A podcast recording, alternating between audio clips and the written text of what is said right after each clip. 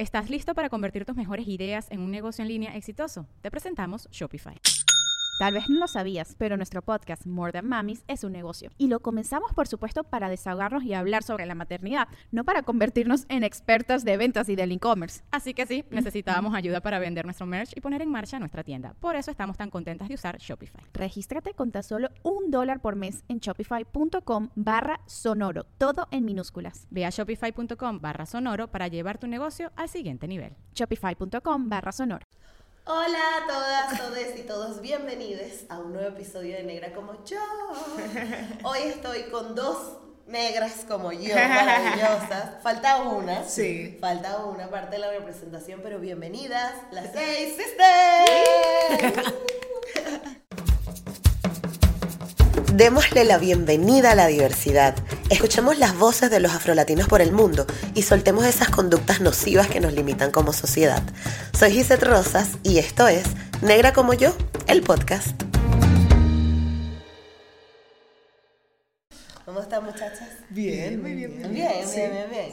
Qué maravilla, qué maravilla. Además, por fin eh, que estén en el podcast. Sí. Porque hemos estado como en este back and forth de que sí, de que no. cuadrando calendario y cosas. pero- Sí. Además, yo, a mí me pasó que yo no sé con cuál fue que hablé, la verdad, pero ustedes hicieron un concierto con eh, en el Teatro Comedia, si no me equivoco, que eran un montón de músicos, estaba Aileen Bruno. Ah, con la- ah, el, el de la señora Tomás. la señora Sí, Tomás, el sí, sí, exactamente. Ese, yo Coliseo. estuve En el Coliseo. En el Coliseo, Sí. exacto. Y yo estuve en ese concierto Ah. y cuando salimos, yo me acerqué a una de ustedes y le dije, a mí me gustaría entrevistarlas para el podcast. no sé Ah, qué". wow. ¿Fue a ti? No me, a No no me recuerdo. acuerdo. Tenían como, tenían extensiones. Ah, igual era yo. Sí, tenía las trenes como muy largas. Muy sí, largas, sí, era- yo. Bueno, Yoli, muy bien. Pues ya hablamos en ese momento y luego una vez me encontré a Edna por la calle y le dije, tú eres una de las seis sisters, yo les quiero mi podcast y ella que, pero escríbenos y yo, pero ya escribí. y así estamos, pero ya por fin Ha llegado el momento. Ha llegado. Ha llegado, además que siempre es cuando tiene que ser. Sí. Claro. No hay que, no hay que apurar las cosas. Pero em, lo, lo interesante de, de la historia de ustedes, porque además tuve la oportunidad de escucharla hace unos días, Ah. que estuvieron grabando con la Guira, a quienes le mandamos un abrazo y un beso a Sí. Georgina y a, y a Yania. Em, y estaban hablando, algo que me causó mucha curiosidad fue de la dinámica en la casa de ustedes. ¿Cómo era esa dinámica cuando ustedes estaban chiquitas?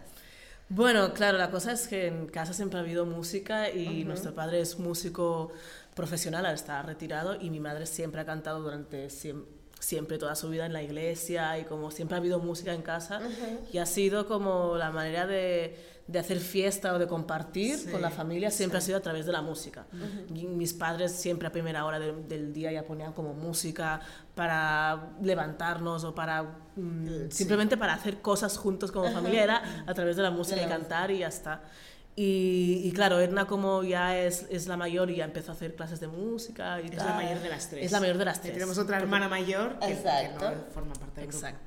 Exacto. Y, y Katy y yo siendo las pequeñas, pues estábamos ahí como todo el rato viendo a ver qué hacía Edna y cantando con ella y haciendo voces y siempre los sábados por, por, por la mañana era el, el momento de hacer videoclips. Nos podíamos poner ahí en la tele, emitar los videoclips, entonces no ¿Y ¿Cuál era sé. el videoclip que, así, que se acuerdan así que les gustaba mucho? ¿O qué artistas escuchaban en esa época? Yo creo que siempre de String Child Sí. estaba ahí. ¡Obvio! Claro, era perfecto para hacer- ¿Y quién era Michelle? Ah, yo creo que cada, cada una Todas- tiene su favorita y todas intentábamos ser esa. o Ok, sea, ok. ¿Y quién- Edna era Beyoncé, obvio. Claro, Sí. obvio, Beyoncé, obvio. Y Katy íbamos. eh, pero yo era. Beyoncé también. En, mi secret- cerebro- secretamente en mi cabeza yo también era Beyoncé. Yo también era Beyoncé. Éramos todas Claro, todas, al final todas queremos ser Beyoncé. Pero claro, Kelly y Michelle, bueno, forman parte importante de, Sí. de la, Sí. de la cuestión. Kelly siempre ha estado Kelly sobre siempre. todo. Kelly. Michelle siempre es, es Claro. un poco más... Out- outsider, Sí, pero. Sí. Iba a decir rezagada, pero me sabía mal decir esa palabra para ella, pero... No, Algo pero bueno, al final también era parte, o sea, ya va. Tú estás en grupo con Beyoncé al lado y No, es como claro, que, ¿qué haces? Claro, uno ¿Qué que hay, aquí yo estoy también ganándome mis reales, Exacto, déjenme exacto, cantar, exacto, ¿no? exacto. Yo hago unos corillos, me dejáis una frase Sí, cada canción. y esa, ya esa está. frase en el puente que, que igual nadie se sabe, ¿no? Como la de ya- y luego otra vez para que salga Beyoncé. Claro, exacto. Y con ustedes. Sí. ¿No? ok, ok. Entonces, claro, era el vacilón de jugar a Destiny Child como... Sí, sí, y al final nosotras, o sea, hemos crecido cantando, pero pa- para nosotras cantar era un juego, ¿no? Era como estar en casa, ir armonizando, oías algo y ya te ponías ahí, en plan, no, no, tú por arriba, yo por abajo, no como... Si lo ya- hacemos cantando cumpleaños feliz. O Exacto. sea, en mi casa cuando, cuando cantamos el cumpleaños feliz, mi padre ya empieza a hacer una voz, luego Sí, Katy sí, otra, sí. y ya Claro, es como siempre cumpleaños armoni- más afinados. Siempre, siempre tenemos que armonizar. Es como lo estábamos viendo, no, no, tú voy a hacer esta, No, yo voy a hacer esta voz mientras estamos cantando cumpleaños feliz. o sea, Claro. Esa es la dinámica. Claro, es la claro, dinámica. claro. En plan, son como un coro perfecto, pero que se ha ido formando como con tal. Y entonces, ¿en qué momento deciden profesionalizarlo o, o- o monetizar ese talento? Em, bueno, ¿Cómo fue de una manera eso? muy, muy orgánica y muy, natural, muy natural y para nada pretenciosa. pretenciosa no sería la palabra. Em, era, claro, nosotras debíamos tener como 15, 16 años igual. Sí. Y era, fue la boda de, de una, de, de un famili- de una familiar Ajá. y, y decidimos, ¿no? Para hacer la celebración y como hacerles un regalo, cantar un par o tres de canciones. Claro. Y, y hacerlas ¿no? la- las tres juntas con Albert, que es el pianista del grupo, que es la pareja de Edna también. o sea, es Exactamente. todo Todo máximo familia. familiar. Eh, y entonces eh, preparamos las cuantas canciones y funcionó el tema. Dijimos, bueno, vamos a, a- a aprovechar este y hacer más cosas, ¿no? Ajá. Y a partir de aquí empezamos a cantar en bodas, en eventos y cosas así. Claro. Y a partir de aquí nos empezaron a llamar para hacer algunos conciertos. Claro, y- ni una tarjetita se llevaron como para que... O sea, la cosa es que en ese momento Edna y Albert ya tenían como un dúo profesional Sí, de bodas. sí, Claro. sí. Entonces ahí nos unimos un poco Katy y yo, claro. en plan, hermanas gemelas pequeñas. Las pequeñas nos las llevamos también. Ajá, exacto. Y a partir de aquí empezamos a crear unas dinámicas de que iban saliendo conciertos. Y el tema es que a medida que íbamos haciendo conciertos, la gente nos pedía discos. Claro. Pero nosotras no teníamos ningún disco. O sea, nosotros lo que hacíamos era mm, versiones de canciones que nos gustaban. Ok. Y, y fin. Ok, Claro. Y a partir de ahí, de la demanda del público, ¿no? de la demanda de la gente que iba viniendo, fue como, ok, igual tenemos que hacer algún Claro. disco. Porque la gente nos está pidiendo mucho Claro. eso. Igual también las seis sisters, o lo, lo que he podido como conocer de ustedes es que tienen también un proyecto muy eh, enfocado en la reivindicación. ¿Eso también se dio de forma orgánica o fue ya de una como era una conversación? Porque no sé si no sé cómo es la historia de ustedes de origen, ¿no? Pero como que todos tenemos distintos momentos de reconocimiento afro, ¿no? Sí. Y como que no es la no es el mismo proceso para todos. En el caso de ustedes, ¿cómo fue cuando se dieron cuenta de que eran negras y que tenían que amar decirle la música? Yo creo que fue en ese momento que decidimos eh, grabar este disco, Ajá. eh, pensamos en qué título ponerle al Ok. disco, ¿no? Y, y Albert cogió como el discurso de Martin Luther King, porque en ese momento ya cantábamos gospel, y ya el gospel pues ya tiene Un mensaje. un mensaje y muy religioso, pero también una carga como muy reivindicativa y todas las canciones que cantábamos tenían como, yo qué sé, a, a Change is Gonna Come de, de Sam Cooke, como habían, ya hacíamos canciones como que ya tenían como este, este papel reivindicativo. Y al poner este título al disco nos dimos cuenta que nos llamaba la atención o que queríamos que las canciones que hiciéramos o la música que hiciéramos tuviera este, Tuviera este peso reivindicativo. ¿no? Y fue poner el título y empezamos como a pensar para el siguiente disco, pues hacia dónde ir. Y luego yo creo que fue un poco el segundo disco, Sí. que es Rise, que viene de- del poema de Maya Angelou, de Still I Rise. Ya eh, era como tenemos que empezar a crear música, a explicar cosas, a escribir. ¿Desde dónde lo escribimos? ¿no? Pues desde este punto de conciencia que estábamos cogiendo las tres, de de nuestra identidad, de ser negras, de ser afrocatalanas, de ser un montón de mezclas Claro. que necesitamos expresar con la música. Claro. Y fue como, vale, si empezamos a escribir nuestras letras, pues tienen que ser desde aquí, porque no nos imaginamos escribiendo otra cosa. Claro, y al claro. final, como la evolución que ha hecho el grupo, la evolución que han hecho nuestros discos a nivel de mensaje, también ha sido una evolución que hemos hecho nosotras. O sea, ha ido toda a la par, porque a, a- a nivel eh, de, de conciencia, ¿no? Y, de, y de crear lazos con la comunidad y de... No todo, hecho, todo esto hizo que nosotras tuviéramos eh, una voluntad de que nuestra, nuestro activismo o nuestro cambio de conciencia se reflejara también en nuestra música, en nuestro trabajo. Entonces ha sido algo que ha ido muy, muy a la par, una cosa se ha, se ha ido alimentando de la otra. Claro, claro. claro. Sí, yo creo que si vemos los tres discos, vemos en qué momento vital, personal estábamos Claro, como total, total, Porque es eso, yo empezamos con 16 años, ahora vamos a hacer 32, hola, ¿qué tal? Sí. Y es como, bueno, cada disco em, a- marca mucho la etapa vital En la que estábamos. de sí. crecimiento y de autoconciencia y de todo en la que hemos estado. Y ahora, y ahora, ¿dónde se encuentran? Con 32 años. Katy y Yolanda. A punto de hacer 32. Aún no. a un mes. Ay, qué guay. Em, ¿Quieres responder? Con Estoy a eso, pensando, porque, estoy porque pensando. además, o sea, es, la, la historia de ustedes es bien interesante, porque son afrocatalanas, ¿no? Pero de origen, el papá es... Nuestros padres son de Ghana. Exacto, los Sí. papás son de Ghana. Entonces ustedes crecen aquí, pero con un montón de carga cultural ganesa, Sí. ¿no? Y, y es como bien, no sé, no sé cómo, cómo, has- cómo fue la crianza de ustedes, pero ustedes crecieron en un hogar donde se hablaban de estos temas, donde se hablaba de reivindicación, donde se hablaba de ser una persona negra, o en un espacio además tan blanco, no sé. Yo creo que, que lo hemos vivido sin ponerlo nombre. O sea, Ajá. eh, mis padres toda la vida han estado, eh, bueno, mi padre fue, o sea, los dos fueron fundadores de una organización, de una asociación de, de ganeses en, en, en Usona, que es la zona de, eh, la que, en la que viven. Eh, y claro, y desde, y desde ese espacio ellos siempre han estado ¿no? trabajando y luchando para conseguir que esos paisanos pudieran tener los papeles, para Claro. conseguir que eh, aprendieran catalán para poder enterarse de lo que pasaba en las escuelas de sus hijos, ¿no? Como crear un espacio de comunidad al final en el que se celebraban fiestas, se hacían eventos y se hacían reuniones para poder eh, encontrar un espacio de, de seguridad. Y nosotras eso lo, lo vivimos hogar, ¿no? Fuera de- una manera muy, muy natural, tampoco dándole ese, ese enfoque reivindicativo, Claro, ese la- la enfoque de, activismo, claro. Claro. O sea, nosotras simplemente hemos crecido, o sea, crecíamos evidentemente con, con, con el, el espacio en el entorno blanco, que era la escuela, nuestras amistades más cercanas y tal, y luego había otra parte que era la de la de la asociación, ¿no? La de la comunidad, Claro. que también estamos rodeadas de otras de otras criaturas negras. Y eran como los amigos de aquí y los Exacto, amigos de ahí, exacto. ¿no? Era como dos, dos zonas o dos mundos que no se unían, Sí.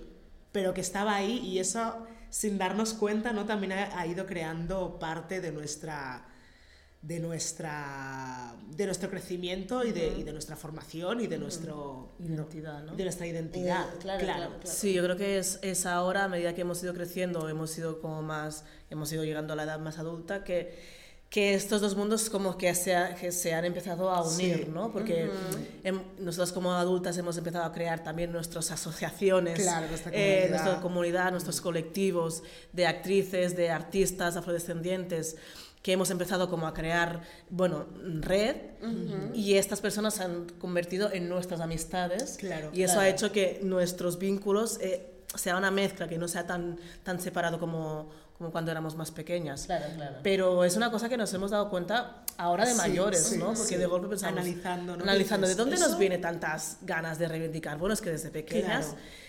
La reivindicación de nuestros padres eran unas y nuestra reivindicación es otra, ¿no? Porque Claro. somos, ellos han migrado, nosotras no, entonces las luchas son distintas, pero hay un punto de unión, ¿no? Entonces claro. es como que hemos seguido su legado desde otro sitio. Sí. Claro, claro, claro. Qué bonito, qué bonito. Y además poder crecer como que, claro, beber de toda esa educación sin, sin querer, Claro, ¿no? Sino sí, que ustedes sí. lo van viendo ahí. Sí, es como que no, no le podíamos poner a un nombre, No, ¿no? no, No, le podíamos poner el nombre de Igual lo que estaba pasando, pero es ahora de adultas que hemos dicho, ah, eso Claro. Es lo que estamos haciendo Sí, sí, nosotros sí. ahora. Sí, sí. No, y que a lo mejor eh, el- vuestros padres como que lo hacían desde la necesidad de Total, conectar con su total. propia comunidad y Sí, ya tampoco, sí, ¿no? sí, claro, sí, claro, sí, claro. sí. Qué guay. Algo que se me olvidó aquí decir es que la comunidad de Negra como yo tiene un espacio para hablar a través de las redes sociales. Porque estoy aquí diciendo yo, pero yo no presenté, yo no tengo redes sociales, ni dónde estamos. Ahora todo el mundo va. lo conoce. ya. ¿Te imaginas? ¿Tú dices? claro.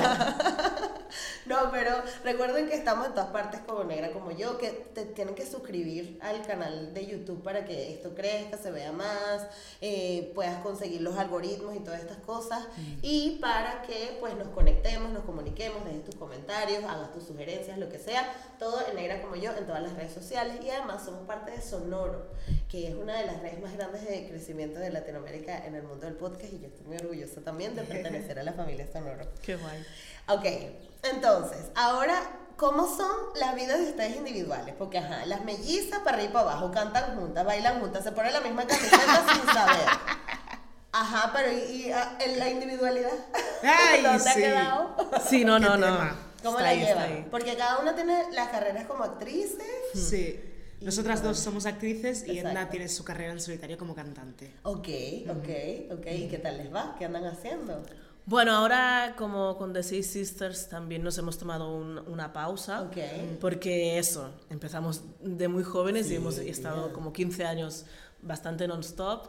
Y hemos llegado a un momento que necesitamos como parar, también un poco para esto, ¿no? Para buscar nuestra individualidad que luego todo alimenta al colectivo y todo alimenta al grupo, ¿no? Y también necesitábamos como des- desarrollar un poco más nuestras carreras como actrices, que es una cosa que nos gusta mucho y también como que cuesta un poco compaginarlo todo, Ya, obviamente, ya. porque todo es como, bueno, incompaginable. Pero lo hemos hecho y lo hemos compaginado Sí, muy sí, bien sí, y también sí. nuestras managers y todo han hecho que se pueda com- compaginar, pero también hay un momento de decir, bueno, priorizamos y ya nos, nos apetecía como priorizar eh, nuestras carreras como actrices y ahí estamos. Ok, como- ¿Qué tal va? Pues bueno, es, es esa cosa que cuando dejas espacio Pasan pasan cosas, Sí, ¿no? Sí, sí, sí. Y es, y es guay porque, bueno, no sé, yo ahora estoy como con, trabajando bastante con teatro y Ok. con una compañía de, mm, francesa y otra aquí en Cataluña, entonces como, bueno, barajando teatro, que es, que es lo que realmente me apasiona y también Claro. tengo ganas de hacer, así que Qué guay, qué contenta, bonito. sí, sí, sí.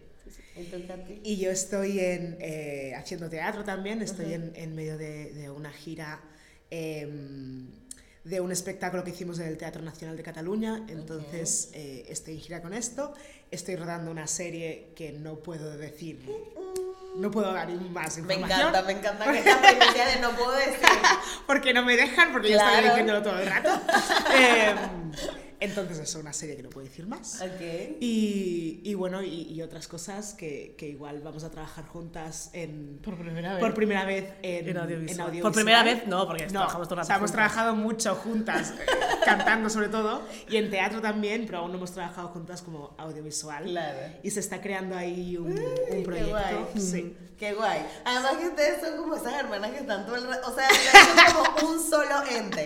Saben como dos piezas de, de un puzzle Sí. que se separan y son una, pero si se juntan que están como magnéticas. Sí, Si, nos- si nos nos- unimos hablamos nuestro propio idioma y la gente está un poco Sí. out. También. Es bastante así. Claro, Sí. y son de las que hablan y que no, no, no, de esto. Sí, no, bueno, ajá. Y las dos, Y la pero que- están diciendo. Sí, sí, sí, Nah, sí. Las dos, ustedes dos Sí, saben. algo- obviamente. nos da algo y nos reímos las dos juntas y la gente no sabe de que nos estamos riendo. Es una, sí, no estamos nada, ya está. Ya nos hemos entendido. Me encanta, me encanta. Sí, es así, tener gemelas, lo siento quien tenga, pero va a estar Eso va a out, ser así. Va a estar out todo el rato. Qué divertido, me encanta. O sea, yo soy como medio rancia, la verdad. O sea, ya, ya a mí no me gusta el contacto físico, pero como que tener una hermana que te entienda perfecto es como. No sé. Sí, Es gracioso. Es, es bastante fuerte Es la- el, el nivel de, de conexión y de, y de, ¿no? De, te está pasando algo que pasa. Porque aparte Y- no son idénticas, No. o sea, no son como estas que son dos gotas de agua, son los mellizos que son dos goticas de agua, sino que son individuales, Sí, pero sí, juntas. Sí, sí, sí, sí. Bueno, es que hemos pasado mucho tiempo gestándonos a la vez, entonces Exacto. algo se ha quedado ahí. bueno, ¿no? Gestándonos y, y que después muchos años ¿no? compartiendo muchos espacios, muchas amistades, mucho. o sea, Claro. Sí, no, no, es que aparte Y ahora se mismo, claro. mucho. se extrañan mucho en el día a día. La verdad es que podría no verla. Ok. Pero No, claro, no, no. todo el día hablando. No, Eh, no. tanto, tanto. ¿eh? Había una Tampoco. época, o sea, eh, O pasan tres días y que. ¿Y por qué yo la me Bueno, vamos No, a como- o sea, vamos- O en Sí, plan se como- mandan memes y movidas así. eso Sí, también. sí, Claro. Pero sí que podemos estar unos días sin hablar y de repente, oye, ¿qué? ¿Nos ponemos al día? Vale, sí. Taca, taca, taca. Sí, sí, sí, Y sí, se sí, sí, cuentan todo. Sí, bastante. bastante, que- sí. Incluso las relaciones. Sí, sí, sí, sí, Sí, sí, Sobre sí. todo, sobre todo las Eso relaciones. es lo más importante. Ahora sí, racismo, deep down. Sobre todo con ustedes como que están en la industria del espectáculo.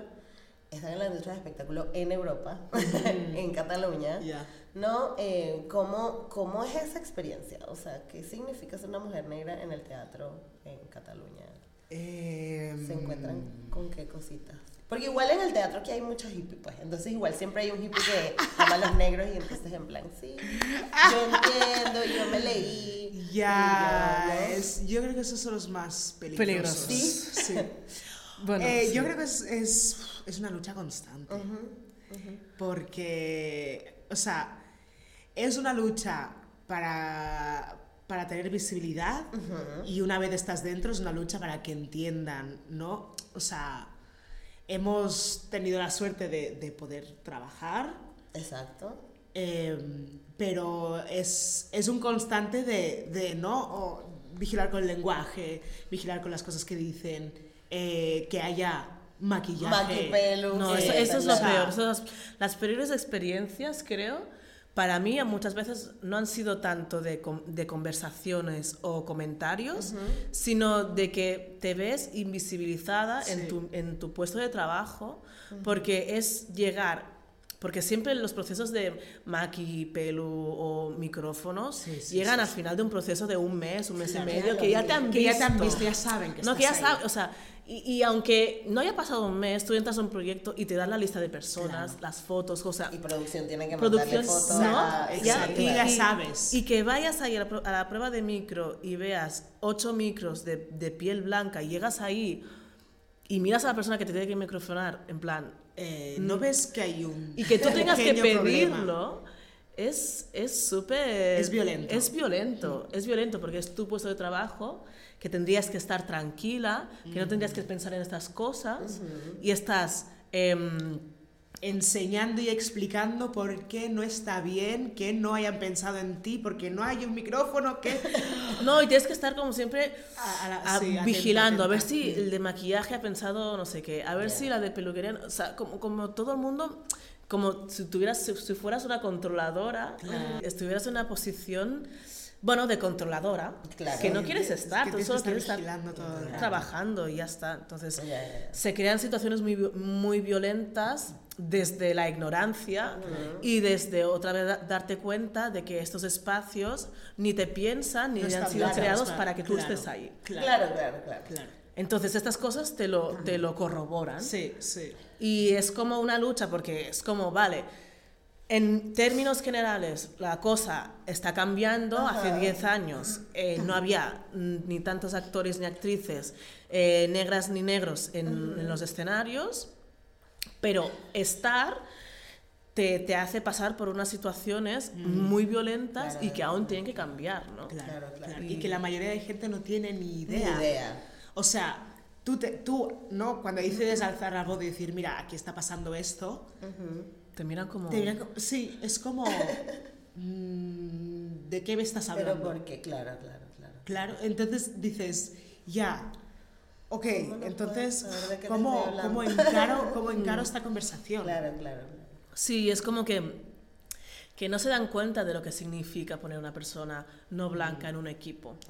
Lo que puede suponer y que necesitas estar alerta de muchas cosas que tú has aprendido porque tu normalidad claro. ha sido la, la blanquitud. La blanquitud, claro, claro. Y desde ahí has generado un lenguaje y unas formas de hacer que a la que viene una persona no blanca en este, en este espacio, No sabe lo cómo- explota. Le rompe Porque claro. te Sí, pone en evidencia lo que tú has ido haciendo durante tanto tiempo. Entonces es como, está bien que se esté haciendo este, obviamente es necesario todo el esfuerzo que están haciendo para que los equipos sean diversos, pero implica un cambio. Pero en realidad la diversidad de la que se está hablando, ¿no? de la que se está intentando hacer bandera, al final es una diversidad de la gente que, las- que está en el escenario, ¿no? de la Ajá, gente como más sí. visible. Sí. Pero el problema está cuando no hay diversidad en los equipos de producción, en los equipos de dirección, Bueno, porque eso hace que, que no, que no se enteren de lo que está Claro. pasando. Que claro. la misma actriz que está ahí, que es la que tiene que, ¿no?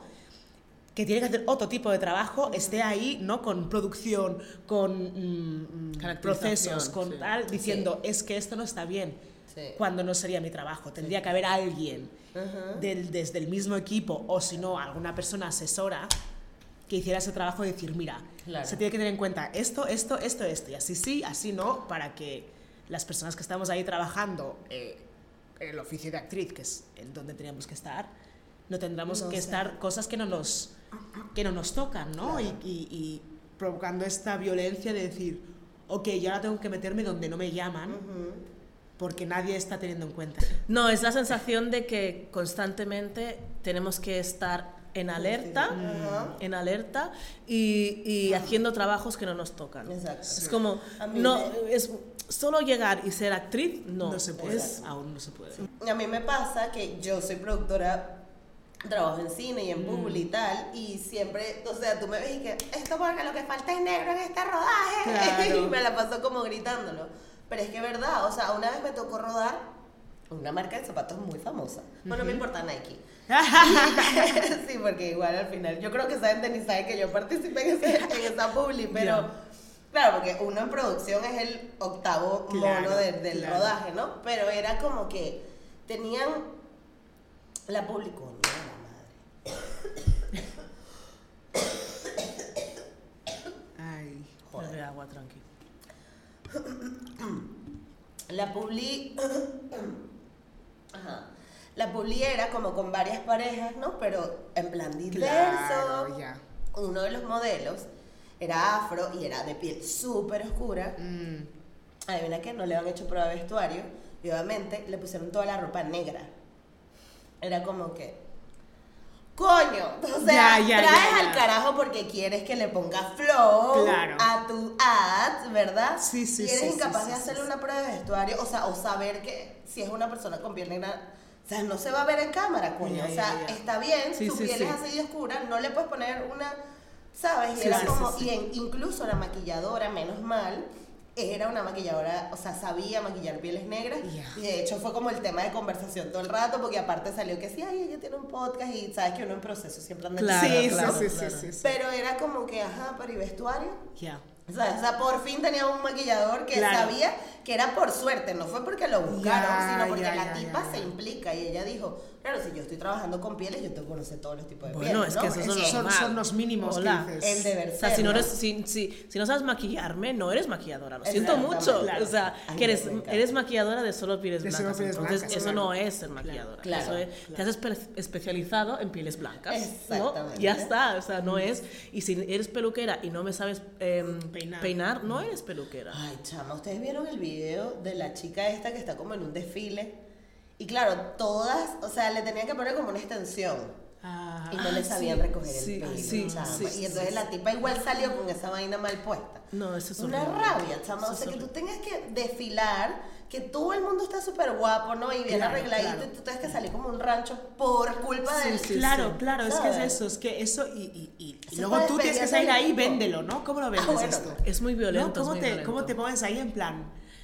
Y que me ver que no está pasando nada. como persona. Claro, sí, sí, sí, Estás sí, en claro. desventaja total con el resto de modelos. Coño, tienes que caminar por una pasarela que todo el mundo te está viendo sintiéndote humillado. O sea, como que no se trata solo de que no contrates a la gente que no sepa, sino todo lo que viene después a nivel de Total, salud mental, sí, ¿no? Sí, sí. Sí, porque sí. lo típico, ¿no? Que, que nos miran en plan, no, tú ya estás bien, así Sí, en estás plan, bien. ay, no, es que así estás todo bien, dices ya. No, me estás yo- diciendo que no sabes hacerme nada y yo tengo que salir de cualquier manera. Claro. Y ustedes viajan con su kit de maquillaje, me imagino, ¿no? Va- mira, Ajá. o sea, hace- hasta hace un tiempo, al menos yo, siempre iba eh, con, con mi maquillaje por si acaso. Ok. Hace un tiempo que he decidido dejarlo de hacer. Ok. Porque no es mi responsabilidad. Bien bichota, claro. Pero luego, A Claro. ver, nos encontramos, claro. Ajá. pero luego eres tú que tienes que salir ahí Claro. sin nada, porque no lo tienen o no tienen tu tono. ¿Ves? Entonces Porque es- son incapaces de parar el rodaje, obviamente. Claro, ¿qué vas a- qué vas a hacer? No, pero si hubiera sido una rubia, arma un Ya, show. ya. Esto es imposible, me voy de aquí. Mm, Y todo el rodaje, ay, corran a buscar a la muchacha. Pero una que es la negra, y que bueno, bueno, bueno, nada, salgo así, que tanto? Sí, sí, sí. Coño, Sí, y sí, es, sí. es agotador, es Sí, agotador. es agotador, es agotador. Sí, sí. Y claro, ya esto, si le mezclas, que esto es, es una parte, puede ser más o menos importante, pero también, ¿no? Lo- los equipos de, de producción que dicen, ¿no? Que deciden abogar por la diversidad. Y luego a nivel de discurso, a nivel de lenguaje, es un cuadro. Sí, sí, sí, sí, sí.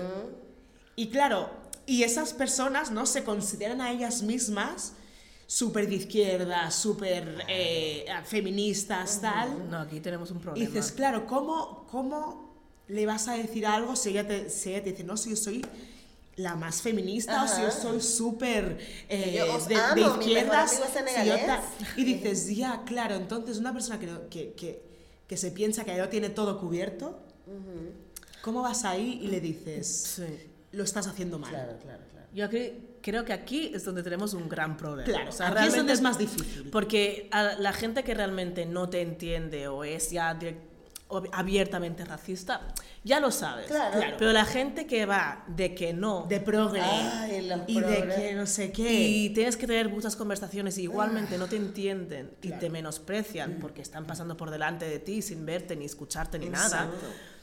Aquí tenemos un problema porque con estas personas realmente no sé si se puede Claro, realmente porque además Porque no hay no- flexibilidad, Ajá, no hay exacto. flexibilidad. Ajá, y porque que se no creen que lo tienen todo resuelto y que ya no tienen que hacer nada, no tienen que seguir trabajándose. Sí, sí, sí, sí, sí. Y algo que también justo eh, creo que creo que también ustedes lo comentaban con la Will o no sé si no sé cómo se habló, pero es como este constante de que uno además tiene que ser siete veces más increíble. Claro. Entonces, eh, es lo que yo siempre digo, coño, claro que los artistas negros van a ser más arrechos que todos los demás.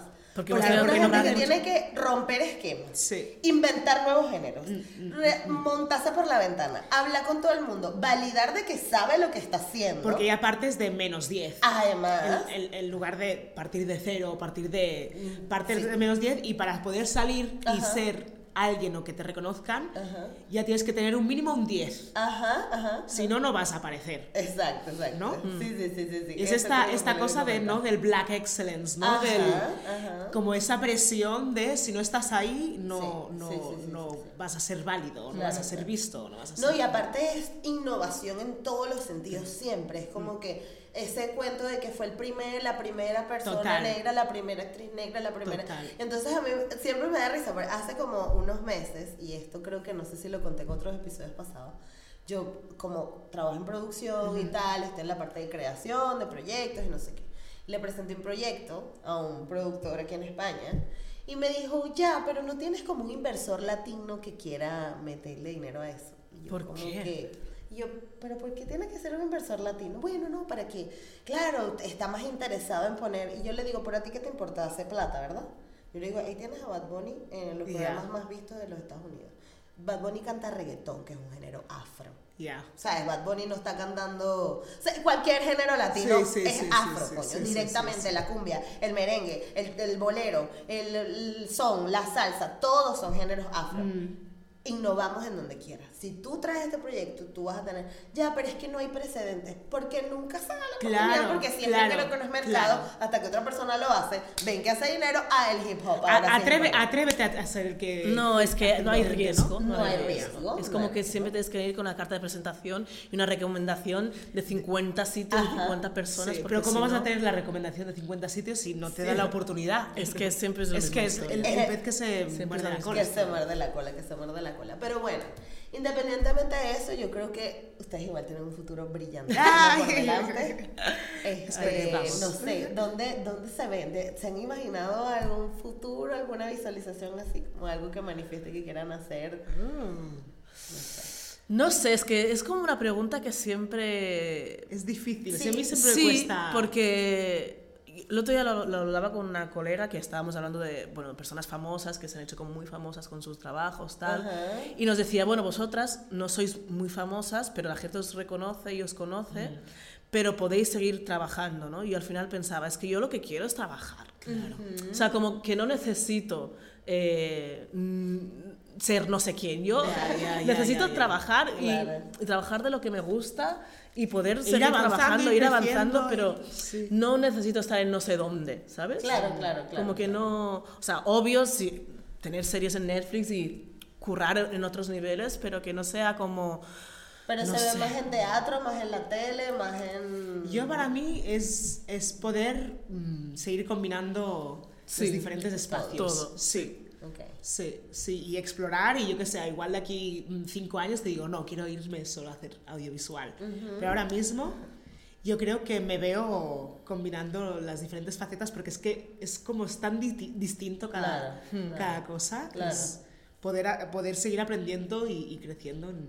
Y, y hay algo que les dé curiosidad dentro del mundo del espectáculo, más allá de la actuación, en plan escribir, Mm. eh, crear cosas o no sé. Porque igual también ahí es donde está el fucking Black Excellence, Sí, ¿no? sí, que sí. al final uno todo tiene que Tienes hacer que todo. todo. ¿no? También es eso, ¿eh? que Sí, yo creo que hacemos un poco de todo porque también es como, como más cosas mejor y más Ah, claro, espacios claro, y más... claro, claro, No sé, a mí, a mí sí que me da curiosidad, creo que lo voy a acabar haciendo en algún momento.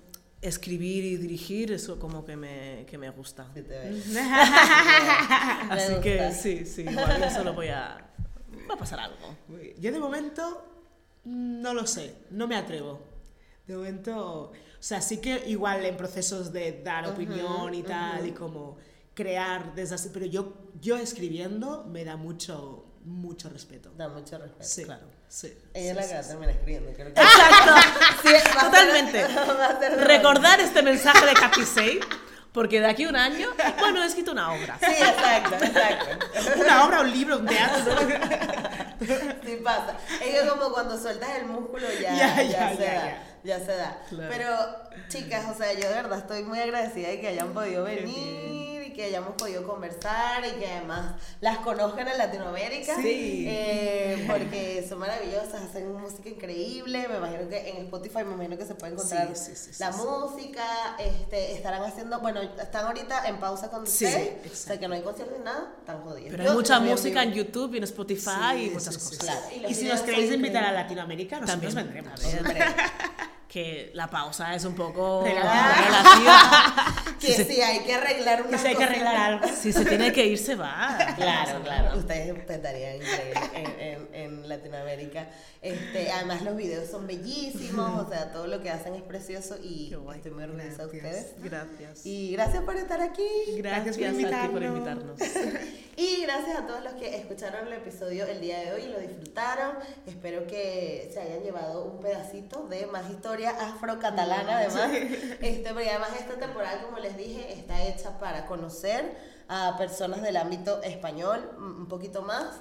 Eh, también hemos invitado a unos cuantos venezolanos y tal, pero como que, que conozcan también la escena española, que es muy interesante. Y nada, que gracias por estar en otro episodio. Nos vemos en este episodio, nos vemos en el próximo. Chao. Chao. Chao.